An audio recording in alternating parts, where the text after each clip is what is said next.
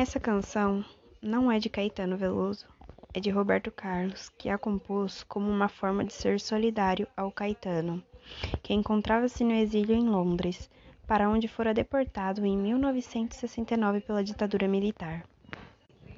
Então, com um amigo em desgraça, Roberto resolveu fazer algo para homenageá-lo.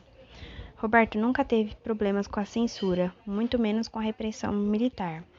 Então, como fazer um texto que fosse ao mesmo tempo engajado politicamente e romântico, como sempre foram suas letras?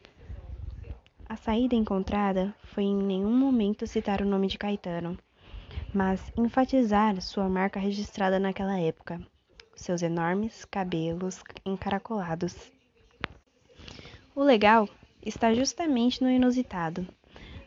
O clima romântico da melodia nos faz imaginar que é a saudade de uma pessoa apaixonada pela ausência da outra, e não o protesto de um amigo solidário.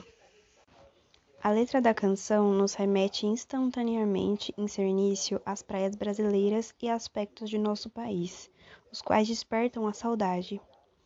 Seguindo da luta cotidiana de Caetano contra a imensa saudade de sua pátria, possuindo então na canção auges de dramas intensos de semelhança à dor da saudade que o exílio proporcionou a Caetano.